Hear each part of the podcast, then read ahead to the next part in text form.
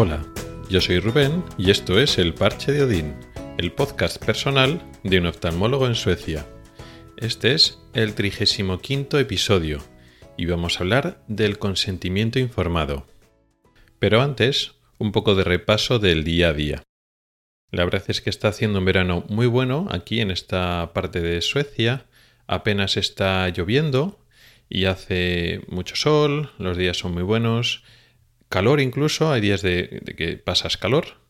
Y la verdad es que la naturaleza está fenomenal. Ayer mismo nos fuimos con unos amigos a dar una vuelta por un lago y bueno, pues la gente pues bañándose en el, en el lago, había una especie de, como por decirlo así, playita y tomando el sol y, nada, no solo por el tema del, del, agua, que podéis ir bueno, al mar o al lago, sino que la naturaleza está muy bien, muy bonita, muy verde. Aquí todo es muy verde, no se agosta. Y la verdad es que está fenomenal. El mismo lago que vimos hace unos meses y toda esa zona del bosque, pues todo nevado y los lagos helados, pues ahora es otro espectáculo, otro, otra vista totalmente diferente, con mucho verde, mucha flor. La verdad es que está muy bien. Que por cierto, nos tendremos que poner más pronto que tarde la vacuna de la TBE, de la encefalitis, la meningoencefalitis producida por garrapata. Porque ese tipo de enfermedades, esas garrapatas y el virus que contiene esas garrapatas existen en esta zona de Suecia y bueno, pues puede causar una enfermedad importante. Aquí la gente suele estar vacunada, sobre todo si sueles ir a la naturaleza, al bosque, porque eso hay, hay garrapatas ahora en, verano, primavera, verano. Y bueno, pues todavía no hemos tenido una garrapata, pero bueno, mejor prevenir que, que curar. En cualquier caso, el tema de hoy tiene que ver con la sanidad y las diferencias de cómo funcionan los sistemas sanitarios y la atención clínica en, comparando Suecia con España, que por supuesto eh, muchas características de España se comparten en otros países y probablemente también lo que pasa en Suecia también pasa en otros países de alrededor. Pero como tampoco conozco mucho, pues es mi contacto directo, las diferencias directas que he tenido de todos los años que he estado trabajando en España y ahora algunas cosas funcionan diferente. Y una de ellas que me ha llamado mucho la atención es el consentimiento informado. ¿Qué es eso? El consentimiento informado es un papel donde te explica un procedimiento por escrito, un procedimiento médico que puede ser diagnóstico o terapéutico que implica algún tipo de riesgo. Cuando uno habla de consentimiento informado casi siempre piensa en la cirugía y es así, pues todas las cirugías requieren de un consentimiento informado por escrito, pero también hay otros procedimientos, otros eh, actos, otras pruebas y otros eh, tratamientos que también implican un cierto grado de riesgo y también hay que firmarlo, aunque sea una cosa que puedes hacer rápida, en consulta, que puede parecer que no, que no es invasivo, pero si existe cierto riesgo, pues hay que firmarlo. Así funciona en España. Aquí no hace falta. No quiere decir que no hables con el paciente y no le expliques el procedimiento que le vas a hacer, la operación o lo que le tengas que hacer, evidentemente se explica y aquí en Suecia pues se tiene menos pacientes por consulta y eso no significa que el médico lo que hace es descansar o perder el tiempo entre paciente y paciente, no.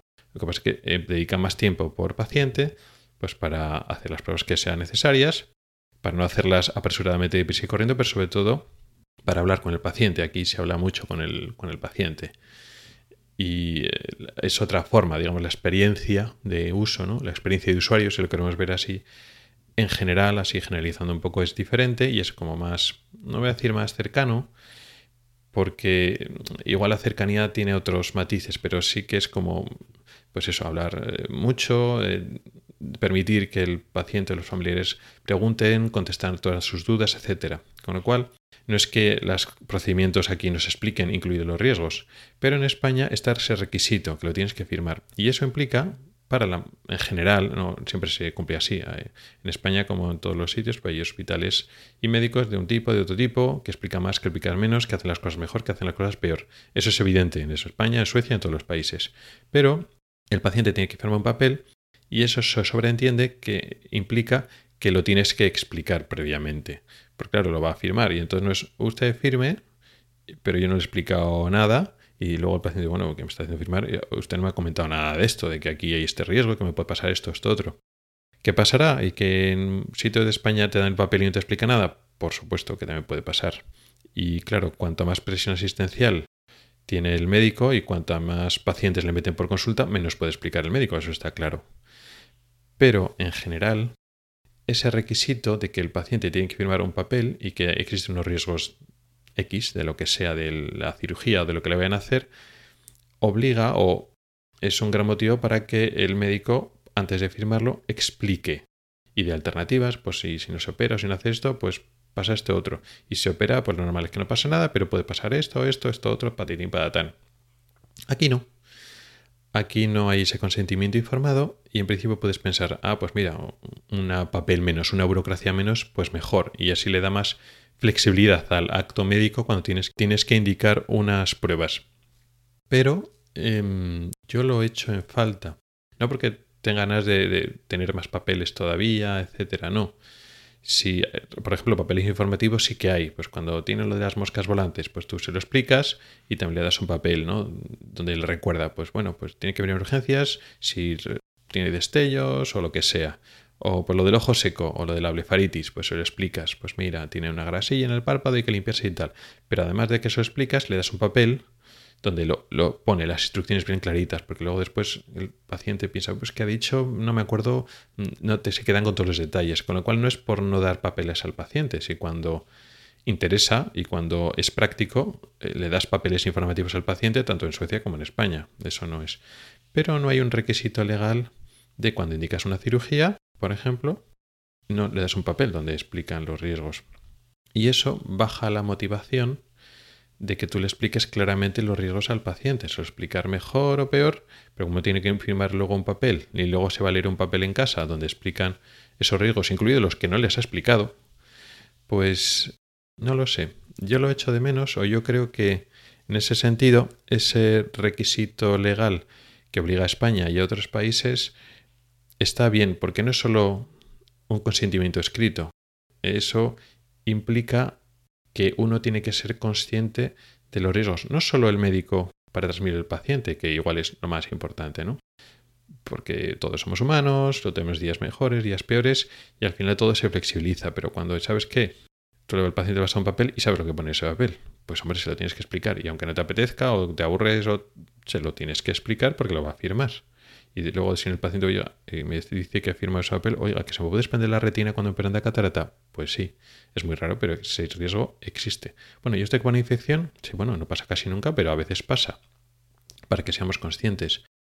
Pero ya no solo para el médico, para que el médico cuente y, digamos, tiene ese apoyo para que no se descuide o no baje la guardia o no baje, digamos, su nivel de explicación sino también a nivel del paciente, sino que no solo... Sí, el médico me ha explicado, pero bueno, yo tampoco es que le haga mucho caso, yo quiero operarme o yo quiero hacerme este tratamiento láser porque tengo estos beneficios. No, no, que me da un papel y lo tengo que firmar. Y lo, lo tengo que devolver entregado, firmado, y si no lo firmo, no me operan o no me hacen esta prueba diagnóstica o terapéutica.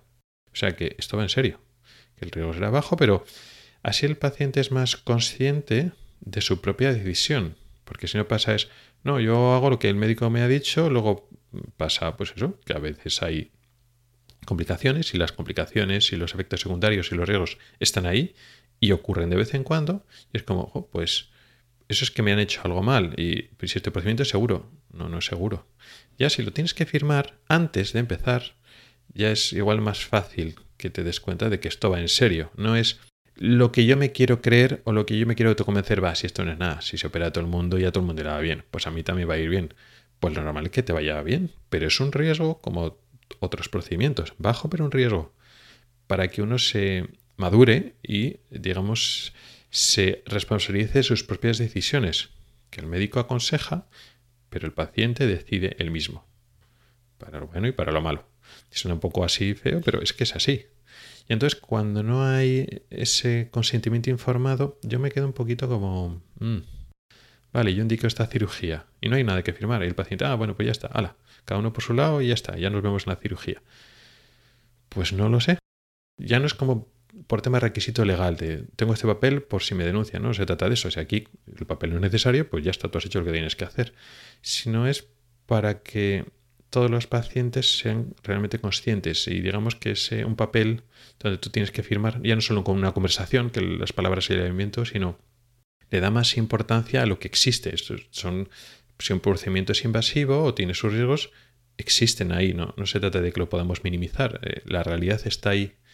Entonces, en ese sentido, no sé si es porque llevo muchos años adaptado al sistema español y, y le veo más ventajas de las que tiene, pero en este caso concreto yo creo que es mejor, no, no para el médico, para el paciente. Yo creo que es mejor para el paciente esto del consentimiento informado, porque no es porque sustituya al hablar con el paciente, sino que eleva y le da más importancia al hecho de tener la información y ser consciente de lo que haces. Incluso aunque el riesgo sea bajo, eres consciente de lo que haces.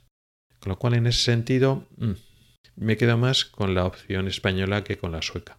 Bueno, no es que me quede, aquí lo, tengo que hacer lo que hay que hacer. No me voy aquí a inventar consentimiento informado y hacer que la gente firme lo que no tiene que firmar. Pero voy a intentar seguir con el chip de explicar como si lo firmaran y que esa explicación es importante y hay que detener su tiempo y tal. Y no se trata de asustar al paciente, pero se trata de que sea consciente de su decisión. Y poco más. Gracias por el tiempo que has dedicado a escucharme. Puedes contactar conmigo por correo electrónico en elparchedodin.gmail.com o por Twitter en elparchedodin. Puedes preguntar dudas, proponer temas o hacer comentarios. También puedes entrar al grupo de Telegram que se llama igual, el Parche Nos oímos la próxima semana. Hasta el próximo episodio.